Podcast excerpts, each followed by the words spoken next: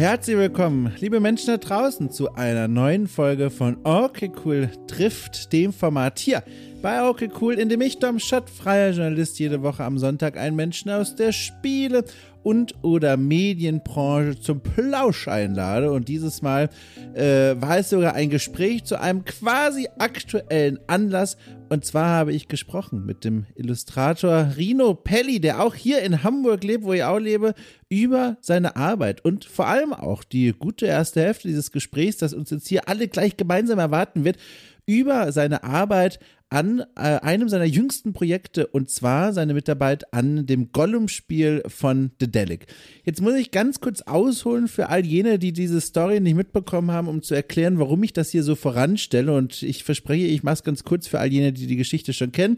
Es ist eigentlich ganz einfach. The Delic hier ein Hamburger Publisher, aber auch Entwickler, noch bis vor kurzem zumindest, den es schon seit vielen, vielen Jahren gibt. Der hat äh, jetzt dieses Jahr ein Spiel veröffentlicht. Ich nenne es jetzt einfach mal ein Action-Plattformer ähm, in dem es um die berühmte Herr der Ringe-Figur Gollum geht. Und in diesem Spiel, äh, ohne jetzt da zu viel zu verraten oder zu erzählen, äh, zeichnen, äh, zeichnen die Entwickler, Entwicklerinnen ein bisschen die Geschichte dieses Wesens nach, das ja dann später in den Kinofilmen, wir erinnern uns alle, diese ganz große und wichtige Rolle zuteil bekommen wird.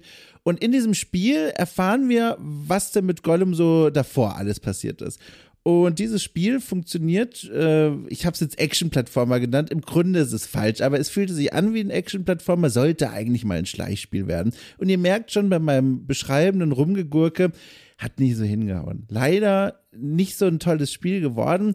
Äh, an der Stelle empfehle ich gerne mal meine eigene Besprechung von diesem Spiel, äh, das ich gemeinsam unternommen habe mit äh, André Peschke äh, bei The Pot drüben, bei denen ich auch im Team äh, involviert bin. Und da haben wir über dieses Spiel gesprochen und dabei etwas versucht, was äh, zu diesem Zeitpunkt, als das Spiel jetzt erschienen ist, Mitte diesen Jahres, äh, leider muss man ja sagen, kaum ein anderer Kritiker, Kritikerin äh, versucht haben, nämlich fair an das Spiel heranzugehen und erstmal zu gucken, wie ist es denn nun tatsächlich? Denn äh, ich sag mal, die Menschen da draußen, die äh, Reviews schreiben, Tests schreiben oder irgendwelche Podcasts über dieses Spiel aufgenommen haben, haben sich in großen Teilen für meinen Geschmack geradezu überbordend daran ergötzt, wie dieses Spiel gescheitert ist. Äh, das ist auch ein Problem unseres modernen Reichweitenjournalismus, dass äh, Headlines und Titel wie die große Gollum-Katastrophe oder der Delic am Boden, bla bla bla, äh, sich offenbar sehr gut klicken und deswegen die Berichterstattung über das Spiel äh, eine Note harscher war, als es in meinen Augen notwendig war. Und dieses äh, Spiel äh, sorgte im Grunde dafür, dass äh, The Delic dann gesagt hat, alles klar, wir entwickeln keine eigenen Spiele, ab sofort nur noch Publishing, was ein ziemlicher Einschnitt für dieses durchaus berüchtigtes Studio ist. Und berüchtigt, das ist der zweite Teil, warum das alles hier so interessant ist. Äh, deswegen, weil es schon seit vielen Jahren immer wieder Geschichten aus der Branche herausgab, aus der Entwicklerbranche, dass dort jahrelang äh, besonders schlechte Arbeitsbedingungen geherrscht haben sollen, äh, kilometerhohe Hierarchien, schwieriges Management, Produktionspläne, die entweder erst nicht eingehalten oder dann auf den Rücken von Praktikanten und Praktikantinnen und vielen Überstunden dann doch noch ausgeführt wurden. Und das waren Geschichten, die man sich viel erzählt hat. Ich habe vor einigen Jahren eine große Reportage geschrieben bei GameStar Plus, ähm, die zum ersten Mal dann versucht hat, so ein Schlaglicht auf diese Geschichten zu werfen. Und jetzt erst in jüngster Vergangenheit, und das ist eine große Anschauempfehlung von mir, hat äh, Game 2 äh, eine Doku veröffentlicht, eine rund 40-minütige, in der ich auch zu Wort kommen darf, in der viele Menschen von damals und heute aus dem aus der Firmengeschichte von der Delic mal berichtet haben. Und diese Doku wirft ein nochmal sehr umfangreiches, ganzheitliches Licht auf die, auf dieses Studio, seine Vergangenheit und aber auch die Entwicklung an dem Gollum-Spiel. So. Das erstmal für den Kontext. Und äh, Rino Pelli, den ich hier heute zu Gast habe, der war, wie schon gesagt, auch an diesem Spiel beteiligt. Und zwar, das macht so interessant, am Intro. Und das Intro dieses Spiels, wir werden im Gespräch selber nochmal drüber sprechen, deswegen mache ich sie nur ganz kurz. Das war für mich echt eines der Highlights dieser Spiele, dass ja die Buch- und nicht die Filmlizenz hatte und das in diesem Moment im Intro dann zu seiner Stärke gemacht habe, indem es gesagt hat, alles klar, dann machen wir eine kleine Intro-Sequenz, in der wir Gollum zeigen, wie im Stile von Tolkien, gezeichnet auf eine ganz besondere Art und Weise. Und das waren so schöne, eindrückliche Bilder. So bin ich über die Arbeit von Rino Pelli gestoßen und deswegen führte uns auch unser Gespräch erstmal eine ganze Weile lang äh, rundherum um dieses Gollum-Spiel, wie er da eigentlich seine Aufgaben erfüllt hat, was er mitbekommen hat aus dem Entwicklerteam, in dem es ja ein, ein großes Ab und auch ein bisschen Aufgabe, aber vor allem Ab äh, schwierige Arbeitsumstände, wie man ja mittlerweile wohl weiß, äh, und wie er das alles erlebt hat, der ja auch äh, seit vielen Jahren schon mit Dedelic zusammenarbeitet, schon seit den ersten Deponia-Spielen, hängt der quasi seinen Pinsel in diese Welt hinein und auch das war dann mal interessant zu erfahren, wie hat er denn all die letzten Jahre äh, wahrgenommen und miterlebt. Und da endet natürlich unser Gespräch noch nicht, sondern wir nehmen dann den großen Sprung und springen zurück in seine Biografie, wie er überhaupt in diese Welt hineingekommen ist, in die Welt der Illustration, was er mal in der Schweiz geschafft hat, warum er jetzt in Hamburg lebt und so weiter und so fort. Ich kannte äh, Rino vorher nicht, äh, nur über Mailkontakt haben wir hier diesen Termin ausgemacht und ich muss direkt sagen, das war mal wieder so ein Gespräch, sofort das Gefühl gehabt, ich hoffe, ihm geht's aus, aber ich spreche jetzt einfach mal für mich erstmal, sofort das Gefühl gehabt, wir kennen uns schon lange, wir haben uns super gut verstanden, sage ich einfach mal, ich behaupte das. Äh, es war eine sehr schöne Runde, ein sehr warmes Gespräch und er hat auch, äh, was mich sehr gefreut hat, gar kein Problem gehabt, sehr offen über all das zu sprechen, was ihn da auch in jüngerer Vergangenheit so beschäftigt hat, was seine Arbeit und auch seine Zusammenarbeit mit The Delic so angeht. Ganz genau. Das äh, ist erstmal so der Vorausblick auf diese Folge. Bevor ich euch in diese Folge entlasse, noch zwei Hinweise. Einer wichtiger als der andere. Ich fange mal mit dem etwas unwichtigeren an. Und zwar, wenn diese Folge hier erscheint, bin ich im Urlaub. Äh, hat im Grunde gar keinen Zweck, das hier zu sagen. Ich glaube, ich will es einfach nur archivieren für die Zukunft. Wenn ich in 16 Jahren mal wieder in diese Folge hier reinhöre, dann weiß ich, ach, guck mal, der Dom ne, hat auch mal sich einen kleinen Urlaub gegönnt. Ich werde dann in der nach meiner Rückkehr, eine Woche bin ich weg, äh, werde ich erzählen, wie es war. Und das führt mich zu meinem wichtigeren Hinweis. Ich werde es dann wahrscheinlich erzählen, äh, wenn dann den Steady-Unterstützerinnen und Unterstützer von Okay Cool, denn dieses journalistische Magazin ja, das es seit mittlerweile rund drei Jahren gibt und das auch ein kleines Team unterhalten kann. Ich darf und kann zwei freie Mitarbeiter, Mitarbeiterinnen für ihre journalistische Arbeit hier äh, bezahlen.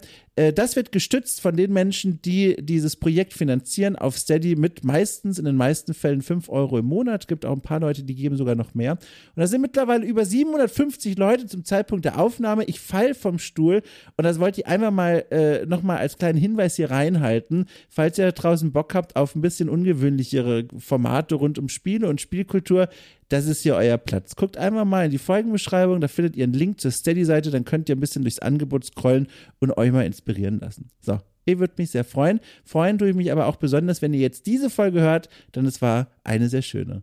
Und damit ganz viel Spaß mit diesem Gespräch zwischen mir und Rino Paddy.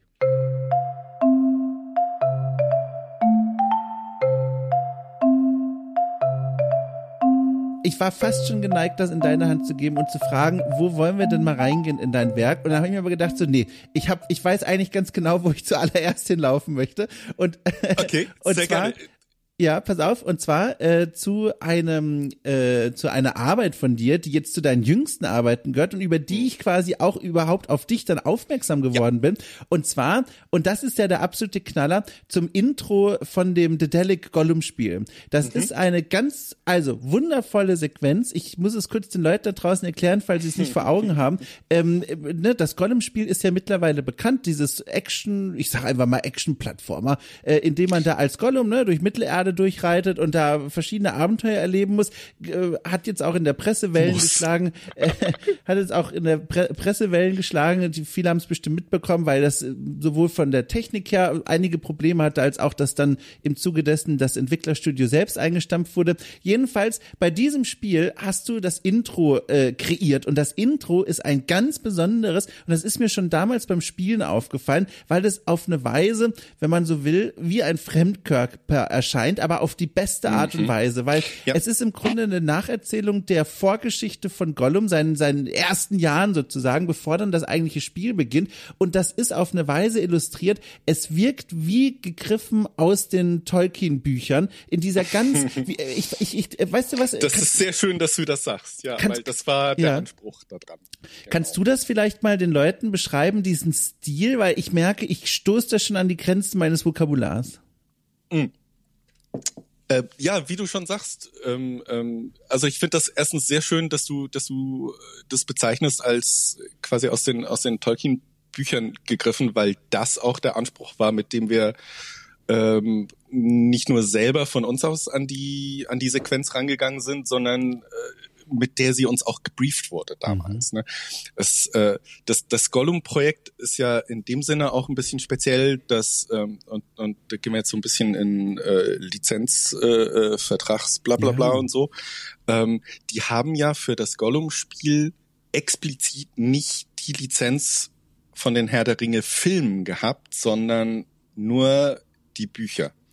Ähm, und somit ist auch diese Geschichte und die ganzen Designs in dem Spiel und so weiter basieren deswegen nicht auf den Motiven, die man aus den Filmen kennt, weil mhm. sie das mhm. gar nicht dürfen. Mhm. Ähm, und äh, daraus haben sie zumindest versucht, so wie ich das mitbekommen habe, eine Tugend zu machen und zu sagen, nee, wisst ihr was, dann konzentrieren wir uns halt auf die Lore quasi direkt aus den Büchern. Mhm. Äh, äh, kreieren auch die Geschichte mit dem Fokus auf den Büchern. Und um das nochmal zu unterstreichen, sollte dann diese Opening-Sequenz ähm, halt auch so ein nicht nur einen buchillustratorischen Stil so ein bisschen kriegen, der sich natürlich komplett unterscheidet von allem, was sonst im Spiel ist, ähm, sondern sich auch ein bisschen an den meiner Meinung nach wunderschönen Illustrationen ähm, orientieren, die ja. Tolkien damals selber gemacht hat für jetzt vor allem für äh, den, den Hobbit, da ist noch viel mehr illustriert und, und für Silmarillion gibt's auch einige Illustrationen.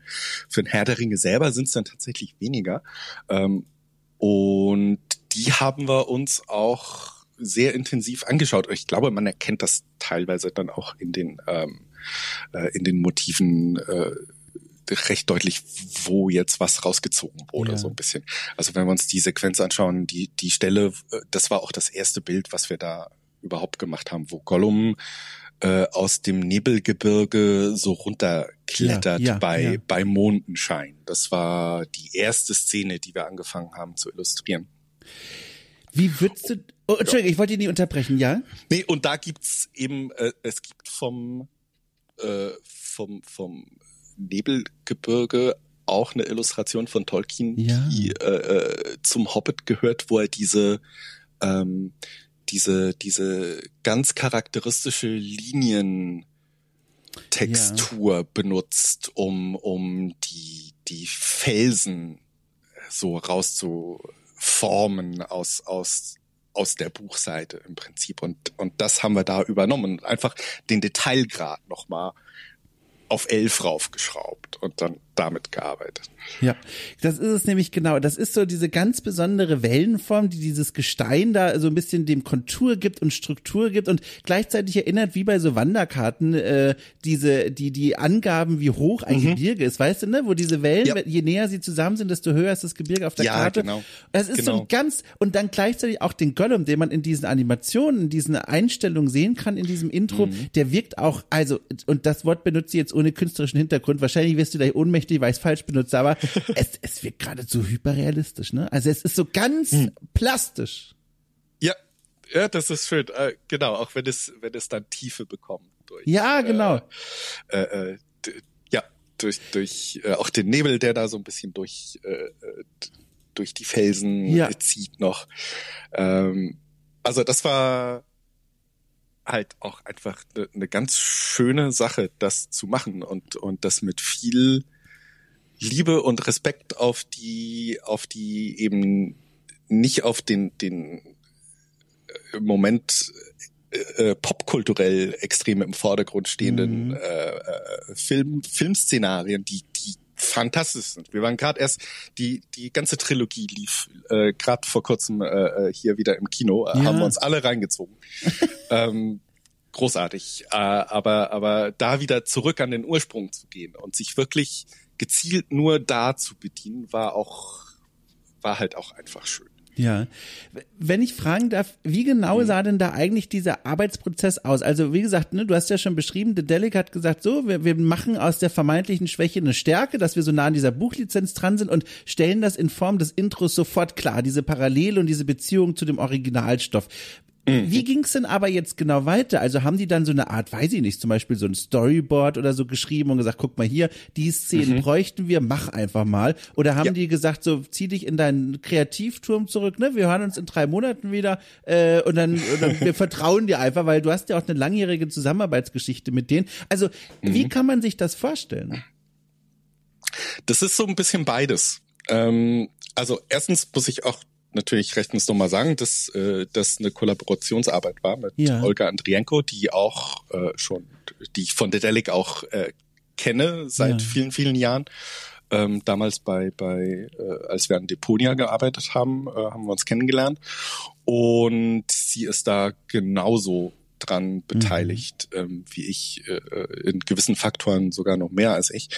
Ähm, und ähm, das lief dann tatsächlich so, dass wir über Nudi, äh, Kerstin, gehört haben, ja. dass Leute gesucht werden, äh, dass der Delic Leute sucht, um, um diese Opening-Sequenz zu machen. Und äh, da ich dann gedacht hat, Alter, offiziell an einem Herr der Ringe-Projekt zu arbeiten und das dann irgendwann in die Vita tun zu können und sagen, mhm. hier offiziell ne, das ist jetzt die Chance im Prinzip. Und das versuchen wir jetzt irgendwie hinzukriegen. Und dann haben wir uns da gemeldet. Zu zweit, auch da schon, ja. gesagt, wir wollen das gerne zusammenstimmen. Und ähm, äh, dann ähm, haben wir tatsächlich ein Briefing gehabt mit der Delic und die hatten schon eine ganz grobe Animatic zusammen. Das heißt, ähm, die haben sich aus äh, Stock-Footage und äh, äh, teilweise groben Skizzen und so hatten die sich schon ungefähr den Flow und die Inhalte der Szenen schon einmal grob zusammengekloppt. Und da lag auch schon der Monolog von dem Zauberer, mhm. wie er in den Untertiteln ja genannt wird, äh, äh, der lag da schon drauf. Und das Timing von dem Ding war auch schon relativ gut definiert. Mhm. Und es war dann auch klar, dass es diese Szenen sind, die durch eine Schwarzblende langsam reinfaden und dann kurz ein bisschen zu sehen sind und, und dann wieder verschwinden. Und das da auch viel, also es ist in der Szene ja äh, fast genauso viel im Dunkeln, wie dann gezeigt wird. Und dafür hat, dadurch hat das so ein sehr getragenes ähm, ähm, ähm Tempo irgendwie. Ich finde mhm. das, finde das auch sehr schön, dass das eben nicht so so ballern musste. Ja. Ne? In dem Fall. Und äh, diese Sequenz haben wir uns als, als Ausgang genommen und äh, ab da war es eigentlich komplett hands-off von Dedelic. Da hieß es dann, wie gesagt, der Wunsch ist, dass wir uns so ein bisschen an, an den Tolkien-Illustrationen ähm, orientieren und das war dann aber auch das Einzige, was als Vorgabe da war. Äh, ich glaube, ne, also Vorgabe, das war dann in dem Sinne auch nicht ein Muss, sondern schaut mal, ob ihr das machen wollt oder könnt. Mhm. Ich glaube, wenn wir wo ganz anders gelandet wären und das cool gewesen wäre, dann hätten sie das genauso akzeptiert. Äh, und ab da gab es dann mehr oder weniger regelmäßig alle paar Wochen mal äh, ein, ein kleines äh, Meeting online und dann haben wir dann geschaut, wie schaut's aus, wie weit sind wir, wie, wie schauen die Szenen aus und gibt's da irgendwelche Änderungswünsche oder Anpassungen, teilweise auch halt dann lore-technischer Natur. Ähm, wir mussten zum Beispiel den, äh, den Mond in der Szene, die wir schon angesprochen hatten mit Gollum, der äh, da runter, runterklettert, der musste, der war erst so ein Vollmond und das musste halt geändert werden. Weißt du, nee, Gollum ist äh, sehr lichtscheu an der Stelle und der wartet halt ab, bis es nicht mehr Vollmond ist, bis der da rausklettert. Also es wurde echt ganz akribisch auf solche Details acht gegeben, ähm, dass das alles passt und stimmt. Und dann habe ich teilweise auch nachgefragt äh, bei dem äh, beim einsamen Berg. Da gibt es eine Szene, wo äh, Gollum ähm, davor zu sehen ist und auf den einsamen Berg guckt. Zu welchem Zeitpunkt genau ist er da? Oh, wow. Äh, ist da die ne, das, äh, das äh, Dorf am Fuß des einsamen Bergs Dahl, ist das da schon in Trümmern von Smaug oder noch nicht und solche Sachen. Und darauf wird dann sehr viel Wert gegeben. Aber sonst ähm, durften wir das tatsächlich komplett frei machen. Und es gab auch sehr wenig änderndes Feedback von Dedelic. Also die haben uns echt machen lassen und äh, haben vielleicht Kleinigkeiten hier und da eben inhaltlich, damit das stimmig ist und passt, aber es ist jetzt nicht so, dass sie uns irgendwie eine Szene umgeschmissen hätten oder Vorgaben gegeben hätten, nee, mach das mal so oder so, ja. sondern es ist grundsätzlich eigentlich das, was wir äh, da konzipiert haben, ist es dann im Endeffekt auch, ist dann auch angenommen worden. Ja. Also, wie ich schon beschrieben habe, ein wunderschönes Intro, das dann quasi ein, einem Spiel voransteht, das ja dann, wie ich es auch schon skizziert habe, aus verschiedenen Gründen jetzt nicht allzu gut in der Welt da draußen ankam. Von mm. einigen Menschen sogar also so heftig auseinandergerissen wurde, dass man mm. davor sitzt und denkt, also Leute, äh, es hat auch Grenzen, eure Kritik. Und ich glaube, die Leute, die diesen Diskurs um Gollum verfolgt haben, werden auch wissen, was ich meine. Da wurde teils also wirklich, da wurde jeglicher Respekt vor dem Entwicklerteam zurückgelassen, um auf ein Spiel draufzuhauen, das es in dieser Form auch nicht verdient hat. Äh, und jetzt frage ich mich vor allem, das ist das, was mich hier bei dir so besonders interessiert bei diesem Projekt. Wie ist es denn dann für dich gewesen, zu merken, okay, zum einen, das ist ja super cool, wie du es ja auch so schön gesagt hast, für die eigene Vita, ne? Man kann da jetzt draufschreiben, das Gollum spielen, Herr der Ringe spielen, da hast du Illustrationen beigesteuert und gleichzeitig ist es eben für ein Spiel, das wahrscheinlich jetzt in die Geschichte als nicht besonders gutes Spiel mit einer schwierigen Entwicklungsgeschichte äh, eingehen wird. Und da frage ich mich, wie guckst du dann auf sowas? Trübt das das irgendwie? Weil leider die Leute da draußen sagen ja nicht, okay, Gollum, nicht so ein gutes Spiel, aber das Intro war toll, sondern man neigt dazu, dass Doch. sehr schnell, ach jetzt, hör auf, wirklich? Doch, ja, das ach. tun die Leute. Also ich habe ich habe diverse Streams und Reviews und Ach, so Quatsch. zu Gollum gesehen und habe dann immer äh, Olga direkt die Timestamps auch zugeschickt. Olga, guck mal noch mal eins, wo sie nach dem Intro sagen, ach, das war jetzt ja eigentlich ganz nice, das sieht ja gar nicht so schlecht aus. Das ist super. Oder dann halt wirklich auch gezielt äh, sagen, in dem Stil hätten wir das geil gefunden. Warum geil. sieht es nicht alles so aus? Also klar, das ist dann hier meine äh, Confirmation Bias. Das fällt mir dann auf. Ich habe aber auch noch keins gesehen, wo ja. jetzt spezifisch gesagt wird, das Intro gefällt uns nicht. Ja. Gibt's vielleicht oder bestimmt, ja. aber das habe ich nicht angetroffen, sondern eigentlich tatsächlich nur das Gegenteil. Ah, das Und ist das ja cool. Ist natürlich, das geht natürlich runter wie Öl, weil du, wie schon sagst, äh, wie du schon sagst, ähm, gut, das kam jetzt auch für mich und, und Olga, die wir äh, äh, auch Einblick hatten in äh, den Stand des Spiels, kam das jetzt nicht wahnsinnig überraschend, mhm. wie das dann äh, äh, aufgenommen wurde von der von der breiten Öffentlichkeit. Das Ausmaß des Ganzen war ja. dann natürlich, äh, damit hätte ich jetzt auch nicht gerechnet. Aber das ist halt, das kommt halt mit der extremen Sichtbarkeit dieser Marke. Ne? Ja, ja, das, das, katalysiert das dann nochmal. Ja. Und ähm, das war halt, äh, es ist ja jetzt auch nichts so Neues, dass Dedelic äh, hm. Release ein bisschen in den Sand setzt. Ähm, aber das Ding war, dass es vorher, die Sachen, die, die vorher nicht so liefen, wie sie sollten, einfach nicht diese unfassbar riesige, starke Marke im Rücken hatten und hm. damit auch diese Sichtbarkeit hatten.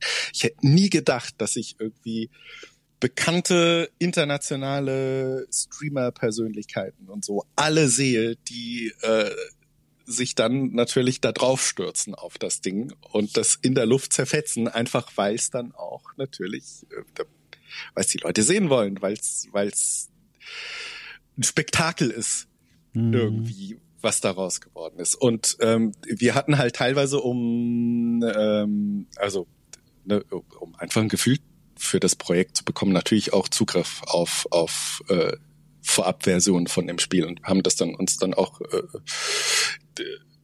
recht viel vorher, also in, in einem ganz offensichtlich extrem unfertigen Status schon äh, äh, schon einmal angetan.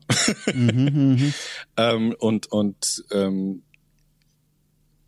da war eigentlich schon recht klar, dass sich Dedelic da übernimmt. Oh Mensch. Und das war zu dem Zeitpunkt, als ja nur schon das Konzept im Prinzip überhaupt ein Gollum-Spiel zu machen von der breiten Öffentlichkeit ja schon nicht angenommen worden ist. Ne? Also da hast du den Faktor, dass du dich dagegen eigentlich einmal beweisen musst, dass die Leute schon sagen, warum macht ihr das überhaupt? Sehe ich nicht wirklich, ähm, für wen das jetzt sein soll. Und dann noch die ersten Reaktionen hast, dass es visuell nicht so ist, äh, äh, dass es, dass, dass die Leute sich drüber freuen, sondern eher halt dann auch Angriffsfläche für Kritik gibt. Und dann wissen die ganzen Leute noch gar nicht, wie kaputt es eigentlich ist. Und das war uns natürlich dann klar, dass das, ähm, dass das nicht in einem technischen Stand rauskommen wird, der akzeptabel ist für den Preis, den sie dafür verlangt. Das kommt ja auch nochmal dazu. Ähm, von daher war es keine Überraschung, aber ähm, hat uns das die Arbeit vermiest oder das Projekt vermiest? Ich, nee, tatsächlich nicht, weil es halt auch so losgelöst ist von dem Rest vom Spiel. Es hat ja nichts, ne, es, es hat ja nicht, also die ganzen Kritikpunkte, die, die an das Spiel geäußert werden, haben mit unserer Arbeit nichts zu tun im Prinzip. Und äh, äh, dadurch habe ich dann immer gedacht, nee, eigentlich kann man das davon losgelöst betrachtet. Und das ist, wir, wir geben alles, was wir können, um das da reinzumachen und wir machen einfach dieses schöne Opening so hübsch, wie wir können. Ähm, und was dann mit dem Rest ist, das ist uns halt, das betrifft uns in dem Sinne nicht wirklich. Wir waren da ja auch nicht einbezogen in die Produktion sonst. Also ähm, das war noch zu äh, äh, komplett zu Pandemiezeiten, als wir da dran gearbeitet haben. Wir waren auch doch recht lange vor Release fertig. Ähm, und dadurch waren wir auch nicht vor Ort bei Dedelic. Also wir waren nicht einmal im, im Studio, wie äh, das früher der Fall war zu äh, Deponia-Zeiten und so weiter noch. Da waren wir auch natürlich komplett anwesend. Jetzt war das aber reine externe Arbeit. Und auch Olga und ich haben nicht physisch zusammengesessen und haben dran gearbeitet, sondern haben das auch über äh, online und äh, über über Discord äh, äh und ähm, ah, wie hieß die eine ähm, ähm, so eine Canvas-App über den Browser, wo ja. beide gleichzeitig malen können. Dadurch, ja. damit haben wir die Storyboards gemacht. Abgefahren. Ich finde halt, ich freue mich so, wenn du das erzählst, dass wirklich offenbar, dass so hervorgehoben wurde, das Intro. Und dann musste ich auch gerade, während du das nochmal erzählt hast, auch nochmal daran zurückdenken. Genau das habe ich ja auch getan. Wir haben bei äh, The Pod, wo ich ja auch äh, Teil des Teams bin und damit podcaste, mhm. äh, auch über das Spiel gesprochen in aller Ausführlichkeit ja. und haben auch da diese Prämisse erstmal angenommen, okay, jetzt gucken wir uns doch einfach mal an. So nicht direkt, ja. weißt du, draufstürzen, sondern einfach mal gucken. Und ja. wir haben da auch viele schöne Momente im Spiel selbst gefunden. Und eben Absolut. Da, und eben auch Absolut. das Intro. Und da habe ich eben auch, deswegen fiel mir es dann auch wieder ein, jetzt wo du es beschrieben hast, ich habe ja auch in diesem Podcast, genau wie die vielen anderen offenbar da draußen gesagt, okay, wenn einfach das Spiel wie das Intro gewesen wäre, mega cool. Und da freue ich mich einfach jetzt erstmal zu hören, dass du dann trotzdem, ne, weißt du, die, die Früchte deiner Arbeit quasi einsammeln kannst und deine Arbeit da also oder eure Arbeit vielmehr da so anerkannt wird. Das ist ja schon mal schön. Ja, der andere Teil ist dann, dass wir auch für den Abspann ähm, die Illustrationen noch gemacht haben. Das sind dann ja. das sind dann quasi die Momente, die äh, ja. nach Ende des Story Arcs des Spiels bis zum Ende von Gollums eigener Geschichte dann noch den Rest illustrieren, wie es ihm weitergeht. Also im Prinzip Herr der Ringe. Ja. ne?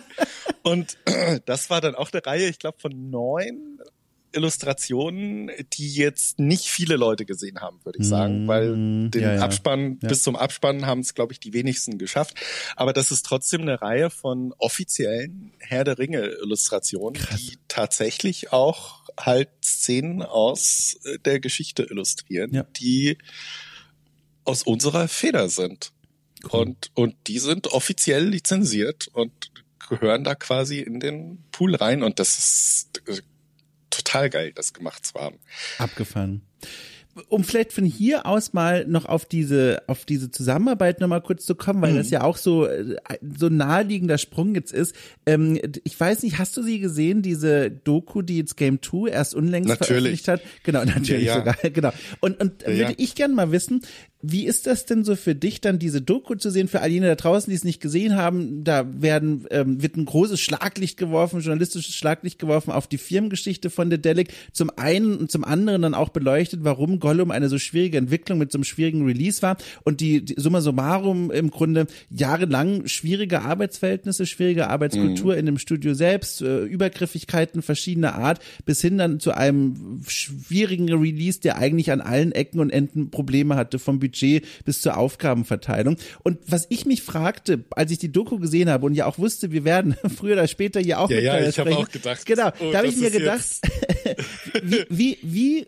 wie fühltest du dich da so, das zu sehen? Weil du, ich habe es ja in der Anmoderation auch erzählt, du hast ja, du arbeitest ja seit Jahren für The Delic, aber gleichzeitig auch immer so ein bisschen am Rande. Du bist ja, wenn ich das mhm. richtig verstanden habe, nicht Montag bis Freitag im Studio, ne? Heute sowieso nicht mehr, aber du bist da so ein bisschen am, am, am, am Horizont herumgeschwebt und hast ja nicht alles genauso mitbekommen. Und da frage ich mich, hat es dein Bild für diesen Arbeitgeber verändert oder wie hast du all das gesehen?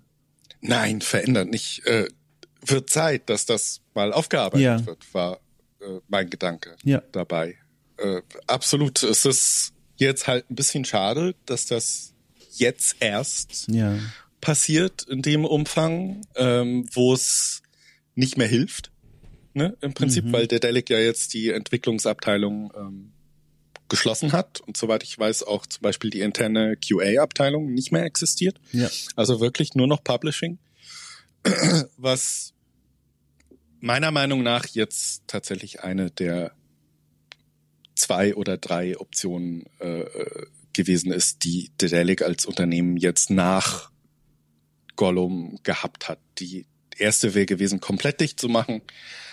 Die zweite, für mich schönste wäre, glaube ich, gewesen, wenn man gesagt hätte, okay, wisst ihr was, ähm, wir schauen jetzt nochmal wieder zurück auf unsere Stärken und die Sachen, mhm. die wir damals gut gemacht haben, äh, die, die unsere Fans ja eigentlich auch an uns am liebsten mögen.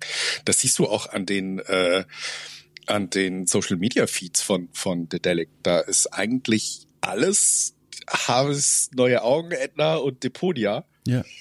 Ähm, und nichts davon wird da noch äh, in dem Sinne eigentlich ist ist ist noch Teil des äh, Lineups von ja. von ja. Dedelic.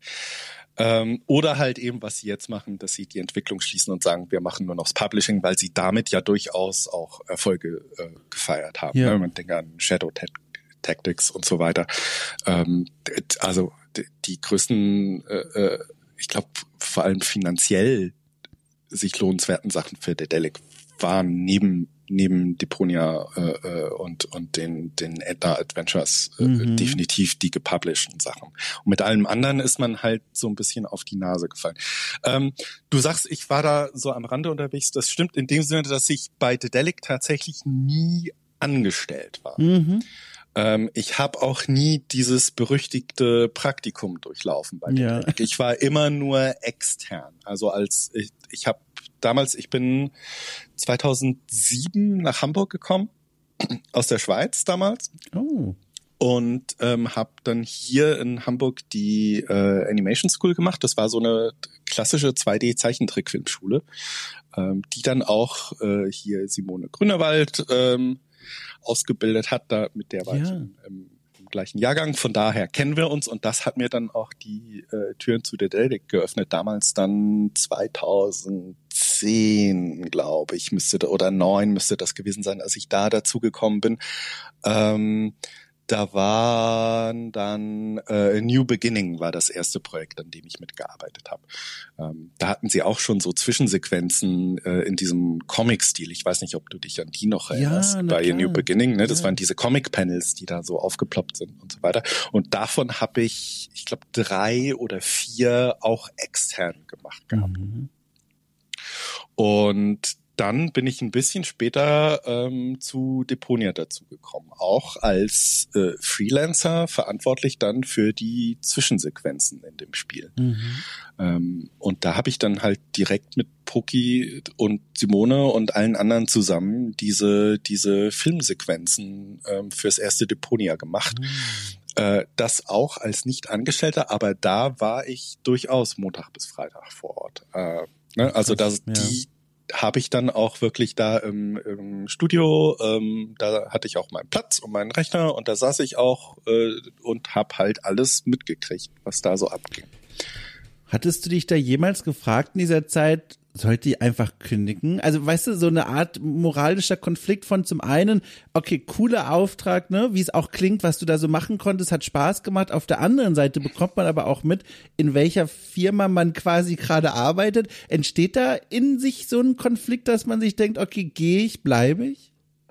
Zu dem Zeitpunkt noch nicht. Da war ja. ich ja auch selber noch komplett grün hinter, ja. äh, hinter den Ohren. Ne? Und ähm, da hat man auch dieses Bewusstsein und diese Aufarbeitung, die es heute gibt von ja. diesen Umständen, wenn man so als junger ähm, Mitarbeiter da mittendrin sitzt, ähm, dann kriegst du natürlich mit, dass das so nicht in Ordnung ist, teilweise, was da läuft, aber dass das quasi so ein systematisches Problem ist, ja wo man eigentlich sagen müsste, das mache ich so nicht mit. Ähm, das kriegst du so von der Innenperspektive nicht mit. Außerdem ist es, das sagen ja auch alle von den äh, von den Menschen, die jetzt äh, in der in der Reportage äh, ausgesagt haben, die die das Arbeitsklima unter den Kollegen ja. ist total geil bei ja. Dedelic. Das ist total gut. Das siehst du auch in den hier in den Kununu und Glassdoor mhm, Videos. Mhm.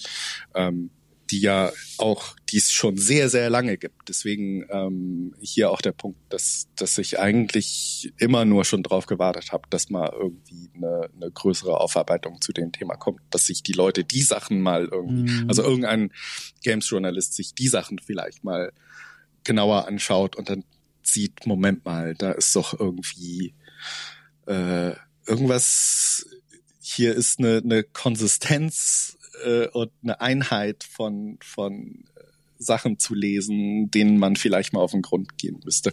Und auch, äh, also, dass der, der, der Ruf, den der Delic hat, bei den ehemaligen und mhm. somit auch innerhalb der Branche, die sich ja alle verteilen. Mhm.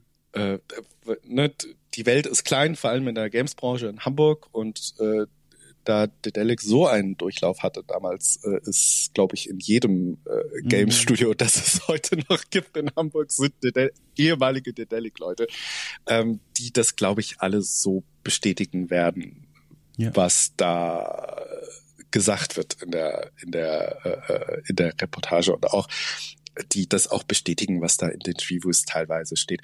Äh, ich bin jetzt, bei mir ist es so, äh, dass mein letztes Projekt, wo ich anwesend war bei Dedelic, war Deponia Doomsday, also der mhm. vierte letzte Teil. Und da haben sie die Cutscenes dann auch schon größtenteils äh, intern gemacht.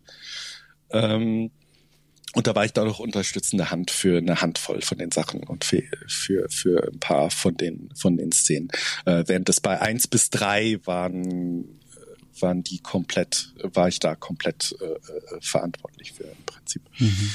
Ähm, und das ist da ein bisschen weniger geworden. Das heißt, mein letzter Einblick in, in die Firma ist somit auch veraltet. Also ja. was in den fünf bis, weiß ich nicht, wann war Deponia Doomsday? 2014?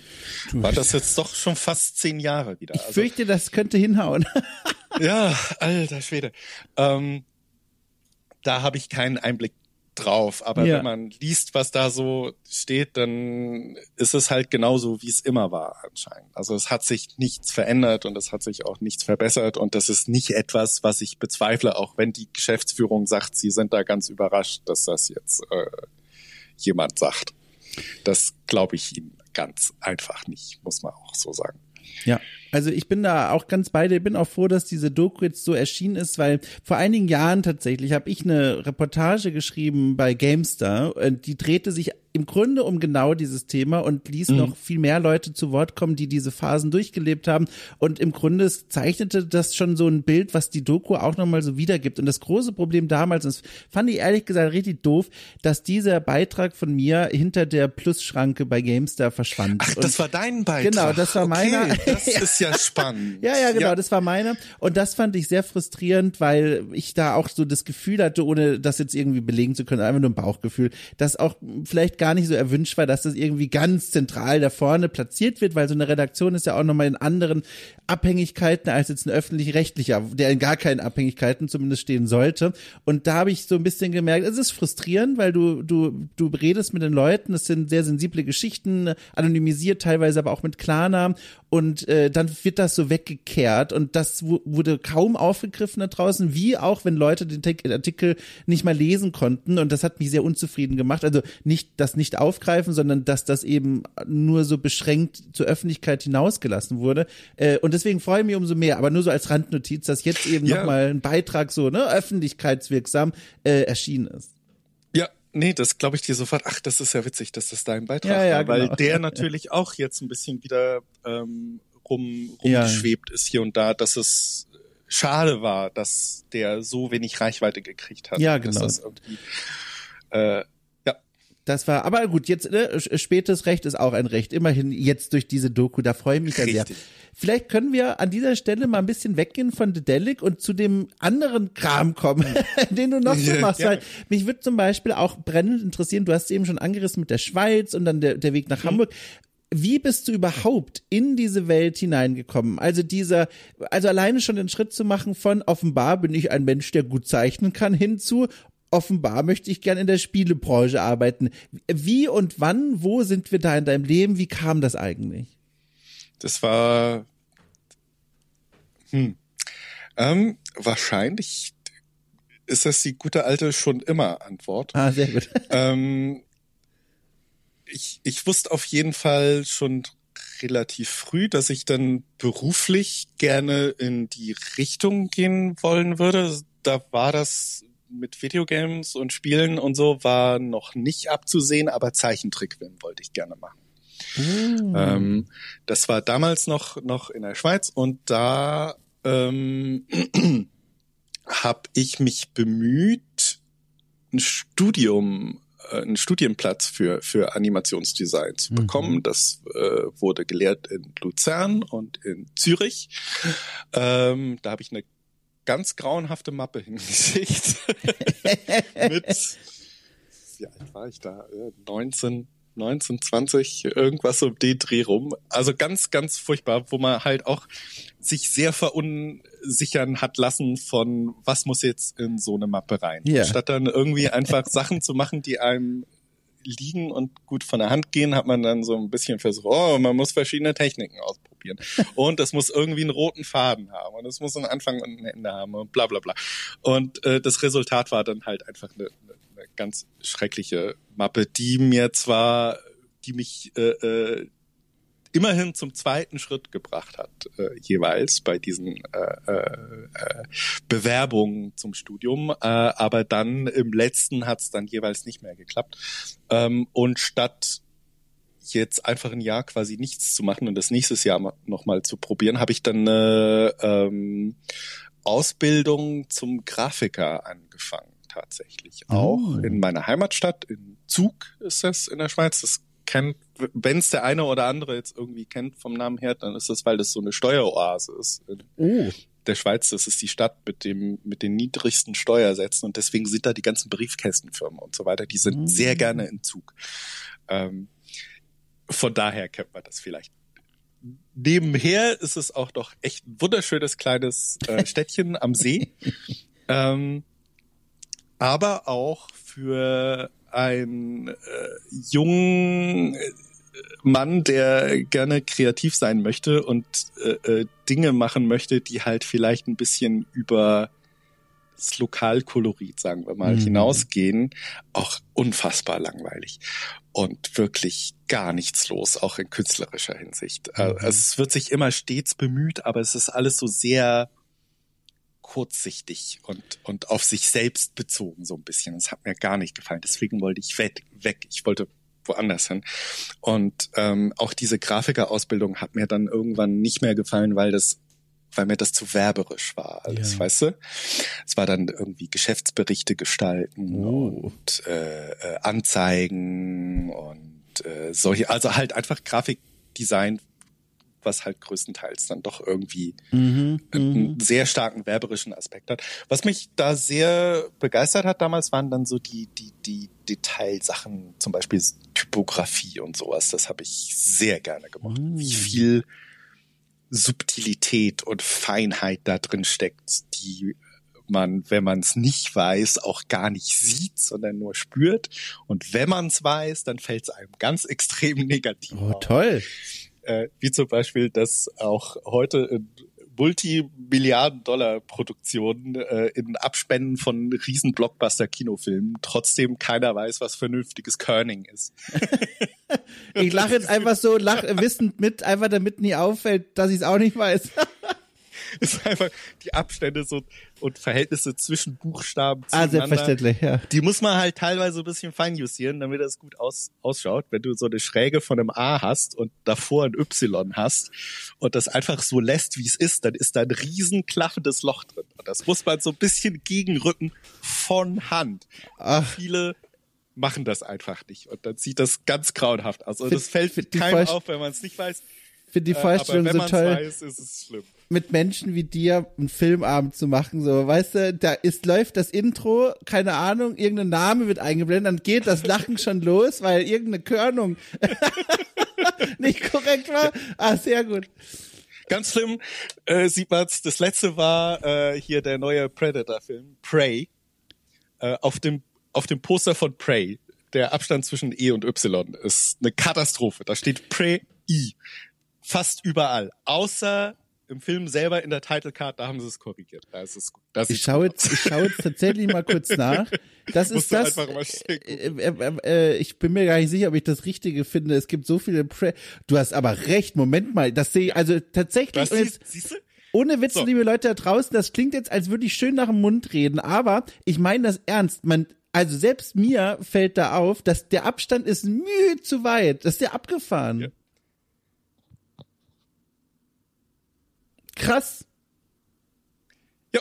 Und es gibt auch einen XKCD-Comic dazu übrigens, mhm. der, der auch wunderbar ist. Der ist irgendwie, wenn du äh, äh, jemanden wirklich wirklich hast, dann bring ihm bei, was schlechtes Kerning ist, weil man sieht's überall und man ärgert sich so drüber, wenn man es irgendwo sieht, aber keiner, keiner sonst kriegt es mit.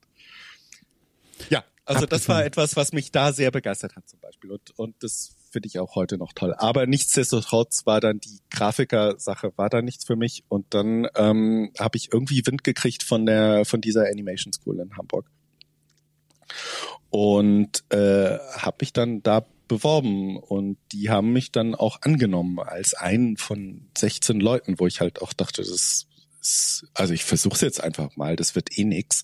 Ich schicke da einfach mal mein Zeug hin. Und dann gab es tatsächlich eine Zusage äh, und dann habe ich den Grafiker in der Schweiz geschmissen. Also habe da mittendrin aufgehört. Ui. Ähm, und mit Unterstützung meiner Eltern und Familie, muss man auch sagen, die standen da komplett hinter mir, was ich immer noch total krass finde, mhm. ähm, bin ich dann mit Anfang 20 nach Hamburg und habe diese Animation School gemacht und war dann danach noch eine Weile angestellt als Editor für einen Videoschnitt bei einem Studio. Studio ist jetzt übertrieben, bei einem, ja. bei der Firma, bei einem Büro, ähm, die damals diese Little Amadeus Cartoon-Serie ähm, nicht ah, produziert ja. hatten, sondern aufgekauft hatten und dann in alle Welt raus lizenziert hatten das war auch, äh, da kann man auch stundenlang drüber reden. Aber auch letztens gemacht äh, an einer Geburtstagsfeier mit meiner ganz lieben Kollegin Cindy, die ich damals äh, da kennengelernt habe. Was das auch für Geschichten waren da mhm. teilweise, ist auch total abgefahren. Ähm, und von da aus dann schrittweise in die Selbstständigkeit. Erst mit äh, Halbzeit da weiterarbeiten und dann, als ich gemerkt habe, okay, erstens geht's mit der Firma langsam auch den Bach runter und zweitens ähm, kann ich mich jetzt, glaube ich, knapp mit meiner selbstständigen Arbeit über Wasser halten, dann habe ich dann den Schritt komplett in die Selbstständigkeit gemacht. Krass. Das war 2009. Ja. Und dann von da an dann halt projektbasiert hier und da ein bisschen hin. Ich habe auch das eins der ersten Projekte damals war der der fünfte und ich glaube letzte bisher Werner Film, an dem ich noch ein bisschen was gemacht habe. Abgefahren. Ähm, was auch eine schlechte Erfahrung war, weil Oh. die dann auch in die Insolvenz gegangen sind und ich Stimmt. dafür nie bezahlt worden bin. Äh, was sie, glaube ich, auch wussten zu dem Zeitpunkt. Die haben dann einfach nur Leute reingeholt, um irgendwie das Projekt reinzuholen. Und ich glaube, denen war schon damals bei Einstellung relativ klar, dass sie abrauschen währenddessen und somit die Leute auch nicht bezahlen müssen, die sie anheuern. Oh Mann, ey. Ähm, und dann über Simone, die ich in der Animation School kennengelernt hatte, ähm, bin ich dann bei Dedelic integriert worden. Und Das war dann für, für viele, also zumindest eben für die Deponia-Jahre und ein bisschen danach auch noch, ähm, war das dann zumindest einmal im Jahr für drei, vier Monate ähm, Hauptprojekt. Ist es denn so von deinen Erfahrungen, die ja reichhaltig und auch in ganz verschiedenen äh, Richtungen ausgehen, ist das denn ein hartes Pflaster, dein Berufsfeld, so aus deinen persönlichen Erfahrungen aus, gerade auch als selbstständiger Berufstätiger? Also ich stelle mir es ja so schwer vor, ich bin ja selbst auch Beruf, äh, also berufstätig auch, ja, aber auch selbstständig vor allem. Das ist schon manchmal gar nicht so einfach. Äh, und ich frage mich, ob das in deiner Branche auch zum einen so schwer ist und zum anderen, ich wage es ja kaum zu sagen, das böse Wort, aber ne, KI, Bildgenerierung und so, die, die Verlockung für manche Teams ist nahe zu sagen, komm, machen ja einfach mit Journey und der soll uns irgendeine Illustration da rausgeben, statt dass wir teuer jemanden bezahlen. Wie ist es denn so, in diesem Feld zu arbeiten heute? Ja, ist, wie du sagst, es ist halt so ein Karussell irgendwie, Ja. beziehungsweise so eine, so eine Achterbahn. Also es gibt Stellen, da läuft es total super und dann gibt's welche, da ist es auch total schwierig. Ähm, was ich zum Beispiel jetzt in den letzten Jahren, was mich erstaunt hat, war, dass das Corona-Jahr selber total gut lief. Und das danach auch noch. Und dann 22 war eine Katastrophe da war es richtig schwer. Da kam fast nichts rein an Aufträgen. Da musste ich auch echt die Rücklagen äh, Ja. anzapfen und äh, das hat sich dann auch wieder gefangen. Mit, mittlerweile läuft es auch wieder besser. Ähm, aber das war dann doch relativ erstaunlich. Und ja, ähm, ich persönlich hatte, glaube ich, auch echt viel Glück einfach mit, mit vielen Sachen, ähm, ähm, die eigentlich immer zum richtigen Zeitpunkt dann kamen, wenn es Mhm, mhm. wenn es schwierig oder brenzlig wurde, kam eigentlich immer irgendwas von irgendwo her, wo ich sagte, oh, es puh, fällt Ja. mir ein Stein vom Herzen, dass ich jetzt hier äh, äh, daran arbeiten kann. Das rettet mir jetzt gerade den Arsch. Wie ist es denn gerade auch nochmal zu diesem Thema für dich dann, weil da bin ich auch mal neugierig, das zu erfahren, in solchen Stresssituationen tatsächlich auch kreativ zu arbeiten, weil ich habe das an irgendeiner anderen Stelle mal hier im Podcast auch schon erzählt, aber es schadet nicht, wenn ich es nochmal kurz erzähle. Es gibt ja manchmal wirklich Momente im Leben eines Selbstständigen, ne, wo Dinge zusammenkommen, die alle scheiße sind. Zum einen so ein Klassiker wie Vorauszahlung äh, Finanzamt, dann vielleicht noch eine Nachzahlung Finanzamt. Ja, genau. Das Geräusch können auch nur Selbstständige in Deutschland machen. Genau. Also Das sowas ist, das Beste ist richtig fette Steuernachzahlung und dann werden natürlich die Vorauszahlungen auf das Niveau gesetzt. Ja. Das ist Und du, dann darfst du beides gleichzeitig zahlen. da hatte ich letztes Jahr, Ende letzten Jahres war das, hatte ich genau so einen Moment und dann habe ich ganz kurz überlegt, Leute, ihr habt keine Ahnung, wie das jetzt hier klappen soll. Aber naja, jedenfalls genau. Ja, und was war bei ich mir ma- auch so. Ja, oh, furchtbar. Und was ich genau, aber was ich meine ist, also man hat dieses Spannungsfeld aus Forderung, Geld und so weiter und dann ist man auch noch in einer Zeit, wie du es gerade skizziert hast, wo vielleicht gerade nicht so viele Aufträge los sind oder man sogar vom Ersparten leben muss. Und da frage ich mich, wie schaffst du es denn oder schaffst du es denn, in solchen Phasen kreativ zu bleiben und kreativ zu arbeiten, was ja ironischerweise und gemeinerweise die Grundlage für deine Arbeit gewissermaßen ist. Na, das Gute an dem ist, ist, dass ich ja auch noch so ein weiteres kleines ähm, ähm, Metier habe, in, in dem ich mich beschäftige und das ist, dass ich seit ein paar Jahren jetzt äh, für für Musikkram relativ viel Artwork mache. Ähm, Freunde von mir haben eine Band, für die habe ich jetzt drei Platten, also nicht nur die Cover gemacht, sondern die ganzen Platten auch gestaltet. Ähm, äh, Gig-Poster, ähm, solche Sachen. Ja. Und das sind dann die Dinge, für die ich dann im Prinzip vermehrt Zeit habe Mhm. und die auch den Funken so ein bisschen wieder anfachen. Mhm. Ähm, das ist also eigentlich ganz gut in dem Sinne. Also es gibt selten Zeiten, wo ich halt wirklich hier auf dem Sofa sitze und mich frage, so, was mache ich denn jetzt heute überhaupt? Äh, ich muss eigentlich die Rechnung zahlen, aber ja. ähm, habe absolut nichts zu tun. Ähm, es ist dann immer an der Ecke gibt's immer irgendwas zu tun und und das mache ich dann auch gerne, auch wenn mir das finanziell überhaupt nicht hilft. Also die ja. Sachen da sind, das sind reine Passionsprojekte. Da verlange ich hier und da äh, äh, natürlich äh, äh ein bisschen äh, äh, ein kleines Honorar irgendwie, das aber auch in keinem Verhältnis zu dem steht, was man jetzt äh, als Illustrator sonst verlangen kann. Mhm. Das ist reine Passion und das ist total geil, dass es das gibt. Ähm, weil das im Gegensatz dann auch zu so Sachen wie äh, äh, jetzt eine, eine, eine Intro-Sequenz für, für ein Videospiel äh, du hast ja dann irgendwann äh, äh, schicken die äh, Bands dir dann diese Platten, die du gemacht hast und die hast du dann in den Händen und das ist was total haptisches und ja. greifbares ja. ähm, und und total schönes auch. Gerade heute jetzt heute Abend hat die äh, äh, die die Schwesterband von äh, den wunderbar betitelten Earthbong, für die ich ganz viel jetzt schon gemacht habe. Ähm, die haben heute Abend ein kleines Konzert in der Bar 227. Das sind äh, zwei, zwei Drittel von der Band spielen da auch in, in das ist so eine, äh, eine, eine Neo-Krautrock-Band. Ähm, und da bringt mir der Klaas, der da der Gitarrist ist, äh, bringt mir jetzt die neuen äh, neuen Platten mit, die wir cool, gerade erst gemacht haben für Earthbound, ähm, die auch total geil geworden sind. Ich habe jetzt bisher nur Fotos und Videos gesehen. Wir haben die so gestaltet, dass sie die haben so ein äh, Kirchenfenster-Cutout im ja. Sleeve außen und äh, du siehst durch, wenn du, wenn du die Platte im Laden quasi stehen hast, siehst du nur einen Teil des Artworks durch diesen Cutout. Und wenn du das dann auf, aufmachst und, und rausziehst, um die Platte aufzulegen, dann kommt drunter dann das ganze Bild zum Vorschein. Das Toll. Äh, bin ich sehr stolz drauf. Das hat vor allem, dass das auch alles geklappt hat. Ähm, Zusammensetzen dann und in der Produktion. Ne? Also man macht das ja mittlerweile auch alles irgendwie über Distanz und und hier am Computer und dann kriege ich die PDFs geschickt und äh, äh, mache dann diesen diese Cutout-Vorlage da drin und messe das alles Dutzende Male nochmal ab. Stimmt das jetzt wirklich? Ist das wirklich korrekt? ist da der Ausschnitt, ne, der hat auch ein bisschen Spielraum, der dann zu sehen sein muss und so weiter und so fort. Und, und schicke das dann los und dann kannst du ja eigentlich nur noch beten, dass das halt alles passt und dass nicht, dass dieser Cutout dann auch wirklich in der Mitte ist und ja, dass die ja. Vorlage stimmt. Weil früher aus der Grafikerzeit kenne ich das noch, dann kriegst du erstmal ein Gut zum Druck wieder zurück, heißt das.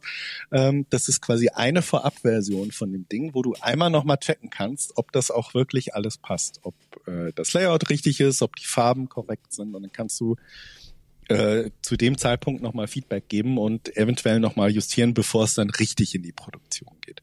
Das ist mittlerweile alles so on demand und, und gestreamlined, dass das eigentlich nicht mehr passiert. Du schickst da was hin und dann betest du und schließt die Augen, dass das alles äh, gut rauskommt, an, weil wenn du was falsch gemacht hast, dann sitzt du auf, keine Ahnung, zwei, dreihundert Stück die alle äh, Fehldrucke sind. Oh mein Gott, da hast, du, da hast du mein Leben jetzt beschrieben vor kurzem. Ich habe hier tatsächlich oh als kleines als kleines Dankeschön für die, also hier okay cool kann man ja bei Steady unterstützen. Da gibt's auch Leute, die ja. unterstützen das mit 10 Euro. Das ist ja da, also also ich fall vom Stuhl Summe. Und da habe ich mir gedacht, als Dankeschön äh, äh, mache ich sie zum, äh, wenn ich das so erzähle, klingt das irgendwie gar nicht mehr so toll, aber mache ich sie zum Gegenstand eines Experiments. Und zwar, ich hatte immer irgendwie Lust, äh, ein eigenes kleines Magazin zu designen und auch zu befüllen. Also so ein, so ein Spieleheftchen einfach.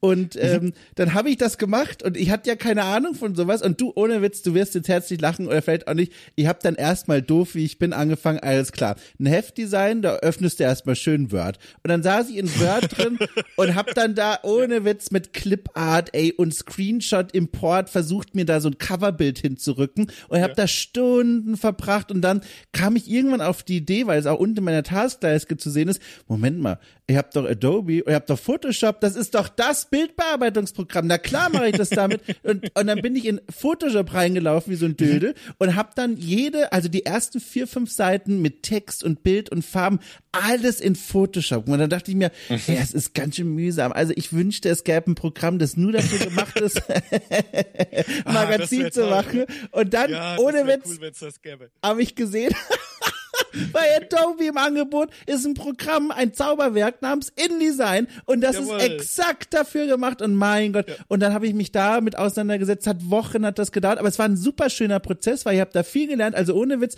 Und dann ja. eben genau der Moment, den du beschrieben hast. Ich habe dann bei der Druckerei meiner Wahl, ne, da gibt's dann so eine Maske, habe ich das alles eingestellt und habe dann die Augen geschlossen, die Zahl auf die Minimumanzahl von 250 Exemplaren mhm. gesetzt und gedacht so, okay, here we go. Äh, ich Raus hoffe, damit. Ich, ich hoffe, das funktioniert. Hier sind mehrere hundert Euro, was das kostet. Das wird schon gut gehen. Und ich sag mal so, das Ergebnis im Großen und Ganzen alles Paletti, aber die ja, Leute, denen ich das jetzt per Post auch zuschicke, die kriegen alle noch so einen kleinen handgeschriebenen Gruß von mir und dann schreibe ich da auch immer noch mal dazu. Also, ist nicht perfekt, liebe Leute, aber ich habe mit Word angefangen. Ich habe mir das alles beigebracht und bisher habe ich auch nur zufriedenes Feedback bekommen. Aber mein Gott, ich kann es nachvollziehen. Ja ja, guck mal. Und bei mir ist teilweise jetzt einfach auch das Layout äh, über InDesign, äh, um dann Druck, druckreife PDFs äh, äh, zu oh produzieren. Mann, ey. Dann auch so teilweise noch nicht mehr durchsichtig genug oder oder äh, äh da sind dann so viele gelbe Ausrufezeichen beim äh, Preflight oh Gott, PDF, ja. oh. dass ich dann sage, weißt du was, das ist mir zu mühsam. Ich layoute das jetzt in Photoshop. ja, das ist alles so schlimm. Aber das sind dann natürlich äh, ganz überschaubare Textmengen und dann dann geht das auch. Das ja. ist ja nicht so wie ein Magazin oder, Dixdruck. Aber ja, das waren auch Sachen aus meiner Grafikerzeit damals noch. Da war InDesign gerade ganz neu. Das war so, oh. der hat so das, das war so das Programm, was dem alten Titan Quark Express hieß das doch, hat dem, dem hat äh, InDesign das Spotlight äh, gestohlen. God. Ich habe tatsächlich noch in Quark äh, das äh, Layouten und Typesetten und so weiter gelernt.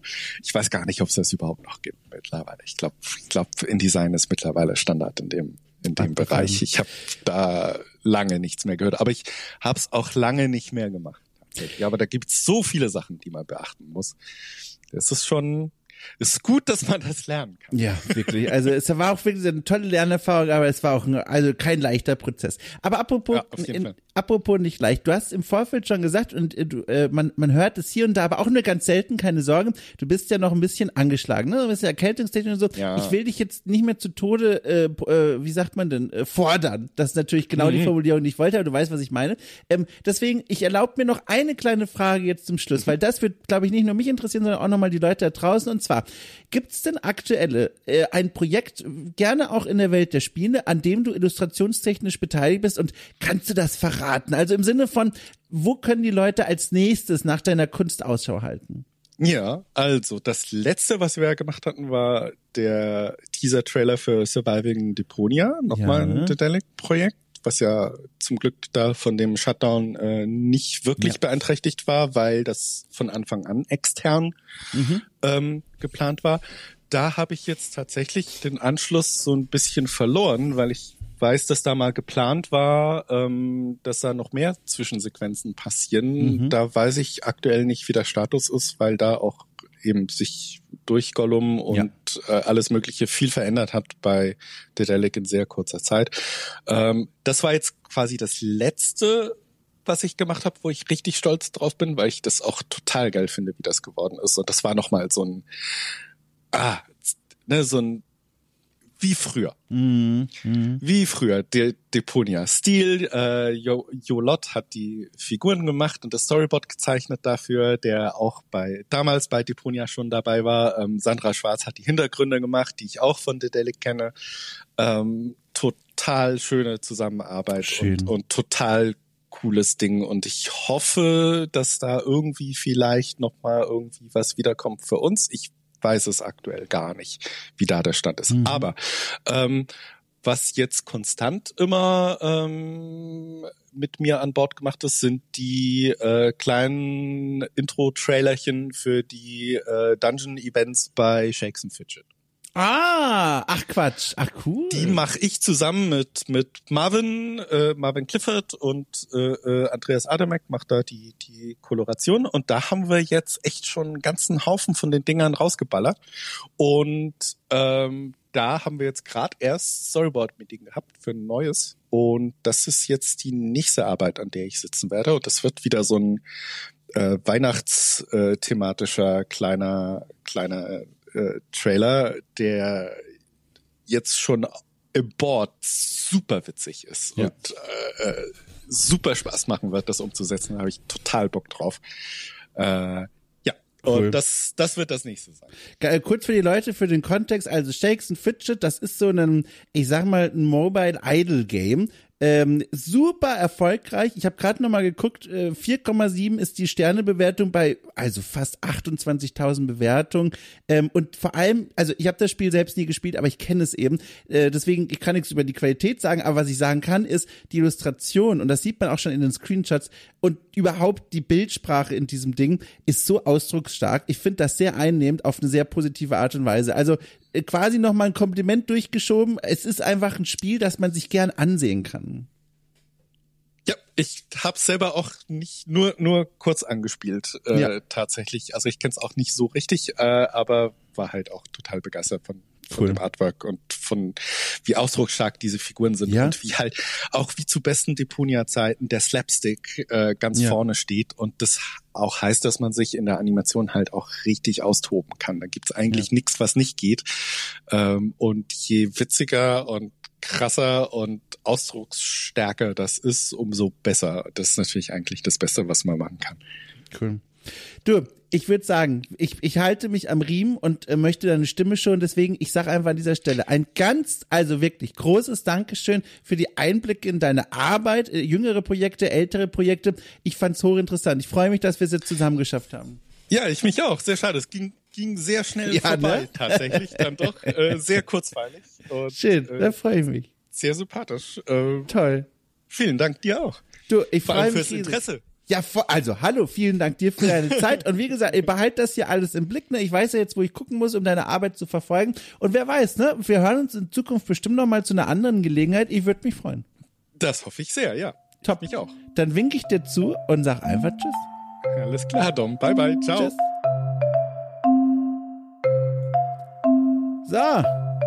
Das war mein Gespräch mit Rino Pelli und jetzt, wo die äh, ich sage einfach mal, wo ein Großteil der Leute nehme ich an, jetzt schon weggeschaltet. Dann kann ich dem kleinen verbliebenen Rest noch was verraten und zwar zu meinem Urlaub. Nochmal zurückkehren zu meinem unwichtigsten Thema heute in dieser gesamten Stunde.